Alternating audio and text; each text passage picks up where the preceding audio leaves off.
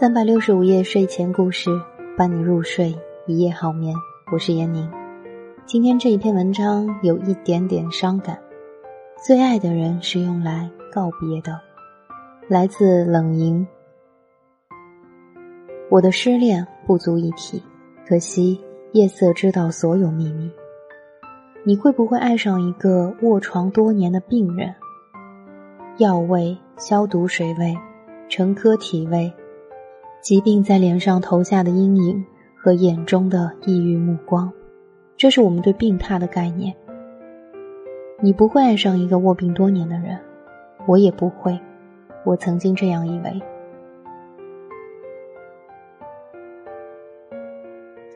二十几岁的日子怎么过都不开心，虽然工作不错，虽然身体健康，虽然男友陆直浪漫温柔，百依百顺。虽然生活看起来形势大好，那或许就是所谓的青春期抑郁。拥有生命，但不一定拥有生活；拥有恋人，但不一定身在恋情中。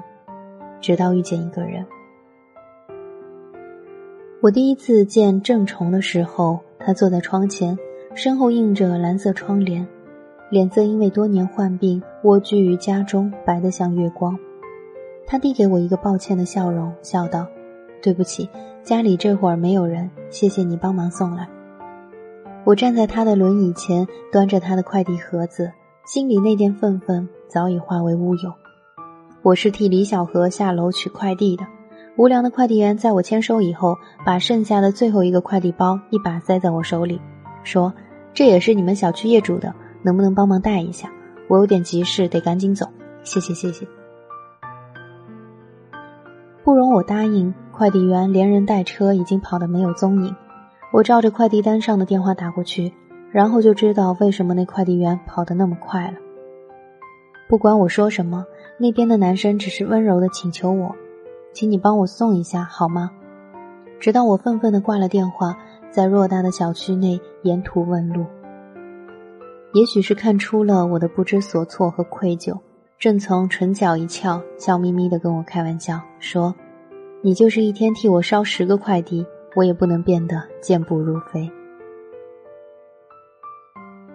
一起喝杯茶吗？朋友自己茶园产的明前龙井。他伸手指指我怀里的快递包裹。郑从不是漂亮的让人不能挪目的男人，但他就是令我心惊。他的五官就像是从我心里拔节生长起来的。贴合我心意的全部纹理，他的一颦一笑都让我心生欢喜。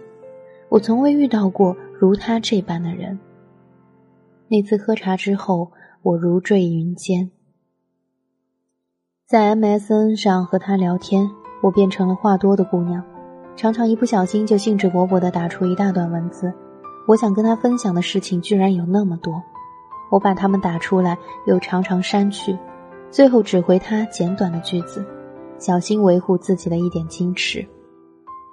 再后来，我忍不住去看他，以路痴闻名的我，毫无意外的又迷路了，在小区里东走西闯，又不想打电话给小何，于是只得对着一幢居民楼下一丛茂盛的木槿花发呆。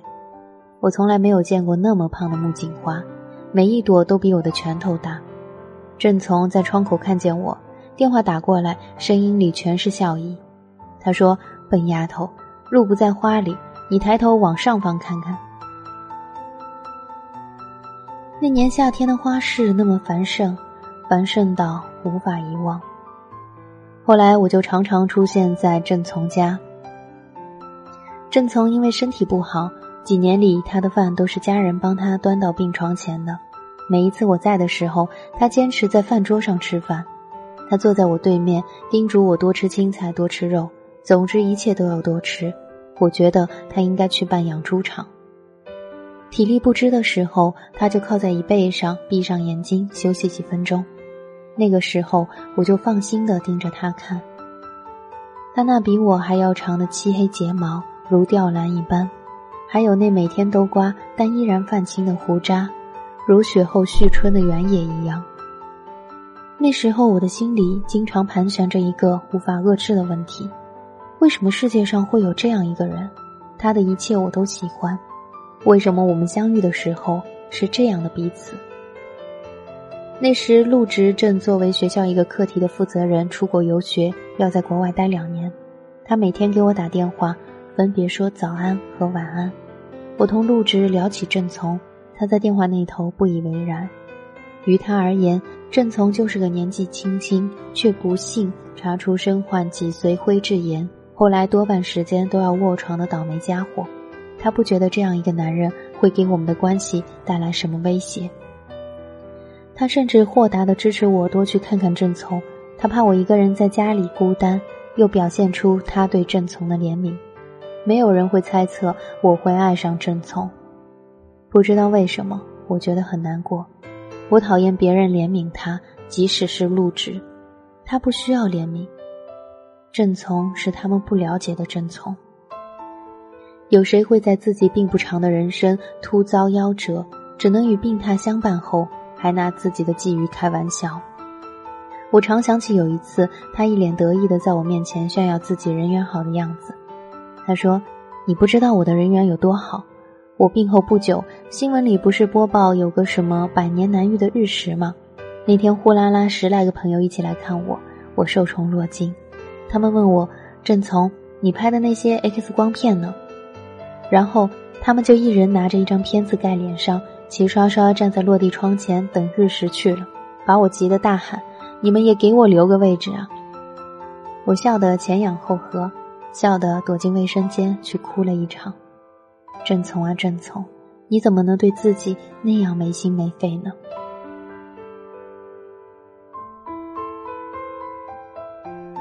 那只是郑从随口跟我开过的众多玩笑之一。在他的生活里，痛苦没有影子，他们都被时间腌成了段子。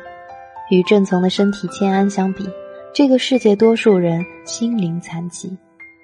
除了陆植，我不曾同别的朋友提起郑从。他像是我偷来的一罐糖，捂在口袋里，拥有了全世界的甜香，于无人处回味，甜到忧伤。我不知道我会如何失去这罐糖，我知道我必将失去它。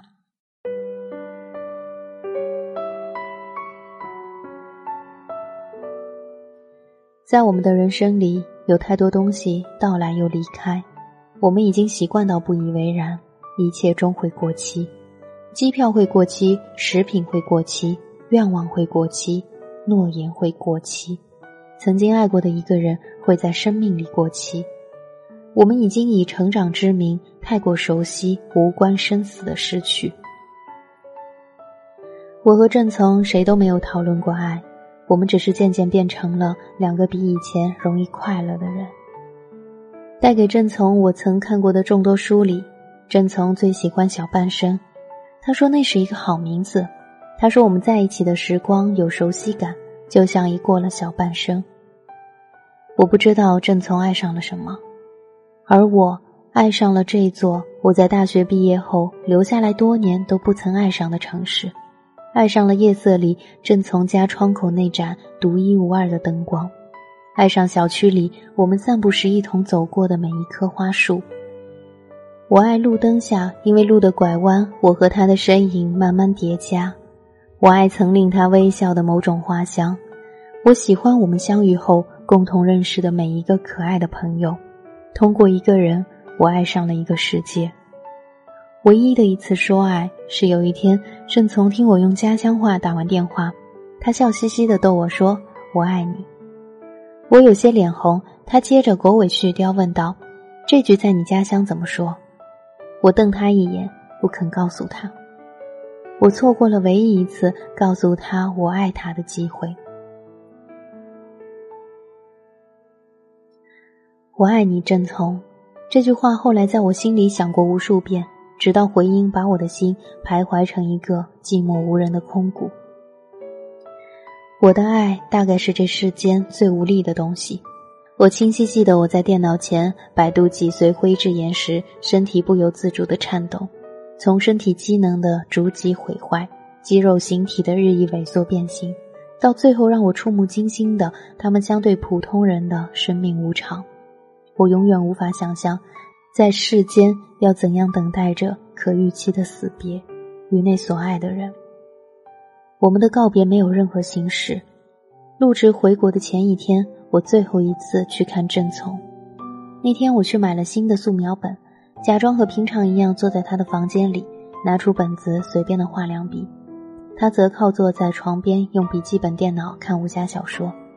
新本子上一片雪白，我忽然起身走到他身边，把笔放在他手心里。他的手受疾病影响，肌无力，是握不住笔的。我握起他的手，一笔一画，在本子封面上写下我的名字。我看着那个有点歪歪扭扭的名字，笑了。郑从也笑了。研究生毕业的郑从曾经写的一首漂亮好字。那天我待到很晚，直到大把月光洒在他房间的墙上，又白又亮，像一掬打翻的水银。走的时候，我没有像从前一样在门口挥手说拜拜。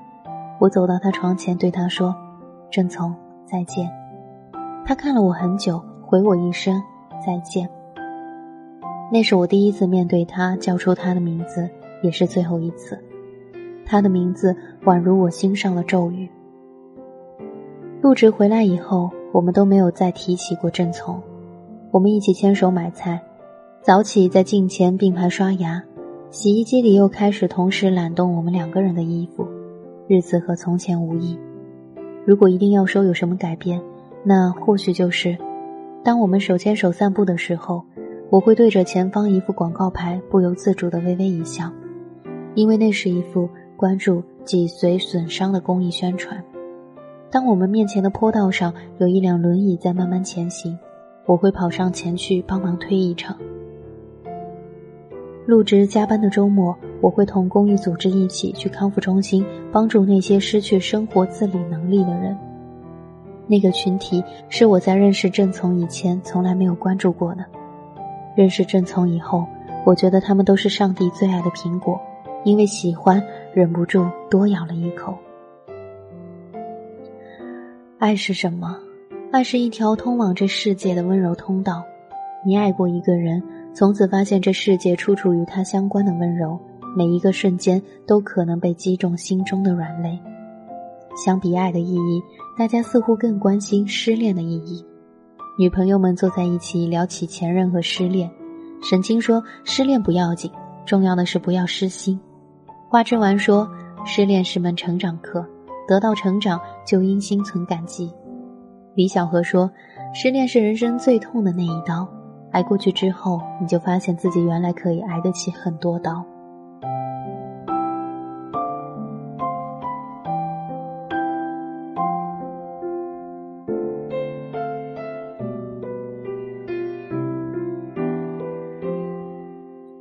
我的女朋友们个个聪慧漂亮。心思通透过日子，他们笑我，说你就不一样，有陆植这样一个从高一开始就追在你屁股后头的护花王子，哪里知道什么感觉叫失恋？我笑笑不说话，只把玩着面前那杯薄荷，把玻璃杯贴在眼睛上，透过薄荷叶那片青绿望过去，这个世界也是青绿的，回忆里的绿，绿得让人落泪。我失去了一场如此隐秘的恋情，弄丢一个人，弄缺心底的一角。这个世界那么热闹，每个人都奔跑向前，没有人在意路上的小小遗失，没有人知道我永失我恋，我最终还是没有跟陆植在一起。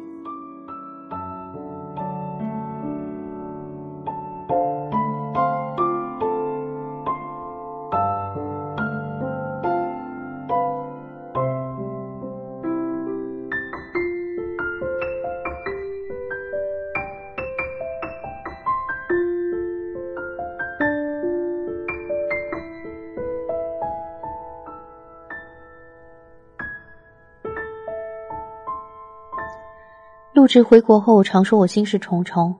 他回国后的第八个月，我们和平分手，相约做朋友。此后，我们默契的成为了永不再相约的朋友。这也是我跟他这段关系当中最后的默契。那天，陆植在博客里写了这样一句话：“最爱的人是用来告别的，因为深爱太过敏感，不能假装的走完前程。”我觉得很抱歉。因为我觉得他说的是对的。我没有回去找过郑从，郑从曾经问过我一个老掉牙的问题：你会选择一个爱你的人，还是一个你爱的人？我当时没有回答他，因为觉得这是一个欺辱人的话题。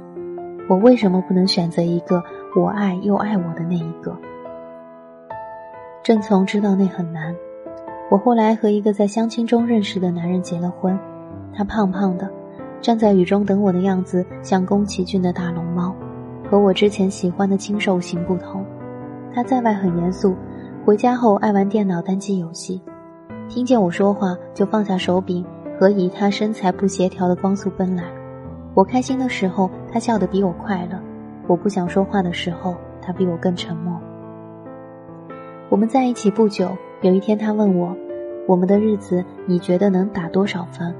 我说：“八十分。”他很失望，他说：“可是我觉得是一百分啊。”我笑着揉乱他的头发：“八十分我已经很满意了，要留二十分给上升空间。”郑从，你现在的日子是多少分？婚礼的时候，郑从没来，他当然不会出现。我也从来没有想过给他请柬，但有收到他托朋友捎来的红包。我把钱取出来，托人退回，红包留下来，因为红包上面写着字：“江朵，新婚快乐，白头偕老。”字很好看，我知道不是他写的。我当然会白头。有没有正从，我都会白头。我们当然都会变老，和不和谁相携都会老。我和这世界上所有自私的人都是一样的。我们的人生路上根本无心费心抉择，唯一的标准就是自我保全。每一个鸡汤教主都在洗脑。我们的人生只需要保险杠一道又一道，来保证自己的人生和别人的相比没有落差。我们似乎并不需要爱。爱是绝大多数人常常挂在嘴上，却在内心早已抛弃的成人童话。曾经把我看成独一无二女孩的郑从看错了我，我和他从来不是一种人。像我这样现实过头的人，活该活成一株不需要爱情的标本。但是我是一个靠写字卖字为生的人，习惯从身边的每一个故事里去找寻意义。但遇见郑从，到放手失去他，有什么意义呢？我不知道，我只知道遇见他之后，我看见这个世界有莫大缺憾，却变得深爱这个世界，因为这个世界每天所有人都在一起呼吸吐故纳新，即使隔着那么多的不相干，也在一同老去。我从此不相信爱会变成爱过，哪怕爱之无用。直到两年后的一天，我遇到了他的妹妹郑思路。思路问我：“那个红包上的字你喜欢吗？”我哥让我握着他的手写的。我回家后到处翻那个红包，却怎么也找不到。最后急得一屁股坐在散落的抽屉间，眼泪怎么擦也止不住。我从梦里醒过来，夜色寂静，枕边人在轻声打着呼噜。我看见窗外的白月光。它如同我离开郑从的那一晚，还是那么皎洁。我去书房取出那本《小半生》，打开，月光照在我和郑从的面庞上，我的手轻轻抚过那张脸，无论隔着多少晨光，惊鸿一瞥间，那张脸永远都是世界在我心上的温柔一击。那是我所拥有的唯一一张偷拍，我不哭。照片上的我们笑得那么好，像永远住在我们曾相遇的小半生。文章来自冷莹，最爱的人是用来告别的。回首半生中